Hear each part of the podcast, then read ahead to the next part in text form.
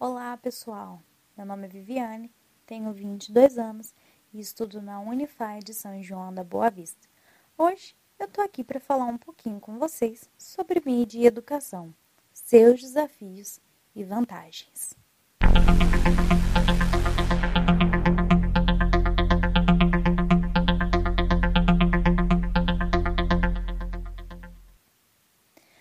Bom, para começar, nós sabemos que mídia nada mais é do que uma expressão de comunicação.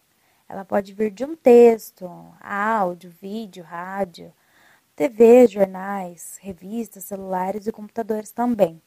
E muitos outros meios que têm a intenção de nos transmitir algo, correto? E educação, como todos nós sabemos, é o direito de que todos temos do aprendizado do desenvolvimento humano que adquirimos pelo meio social, familiar e formação escolar. Educação também é o ato de educar e ajudar nas disciplinas de crianças e adultos. Educação é ensinar e aprender constantemente. Percebemos, nos dias atuais, como nossas crianças e adolescentes deixaram os brinquedos, parquinhos, brincadeiras cantadas e começaram a se interessar mais por tablets, celulares, computadores, todas essas tecnologias, né? Percebemos também a imensa atenção que dão a algo que está se passando ali atrás daquela tela que eles seguram e tão pouco nos dão ouvidos, não é mesmo?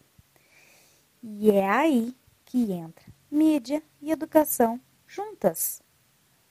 Em salas que são usadas quaisquer tipo de eletrônico para o ensino nas aulas se tornam mais interessantes. Lógico que tudo se tem seus desafios, como terem que ensiná-las a manusear tais coisas que vocês forem usar. Desafios de fazerem prestar devida atenção no que é para ser feito corretamente. Irão precisar acompanhá-los em cada passo criando novos costumes, linguagens, conteúdos, ferramentas. Precisam ser ensinadas a terem suas próprias opiniões e críticas em tudo que lerem. Mas, como tudo, temos as vantagens de poder formar um indivíduo que foi muito bem ensinado por professores maravilhosos como vocês, que procuram sempre o melhor ensinar. Professores que usam filmes, cartazes e livros. Tudo isso e mais um pouco são dinâmicas fundamentais nas escolas. Não que os quadros não sejam importantes, porque são, mas algo diferente que tem grandes mudanças, né? A internet é uma ferramenta que torna a didática muito mais envolvente. A linguagem audiovisual proporciona pelas mídias que só vem colaborar com os métodos pedagógicos, como auxílio às pesquisas, comunicações, projetos e transmissões de conteúdos.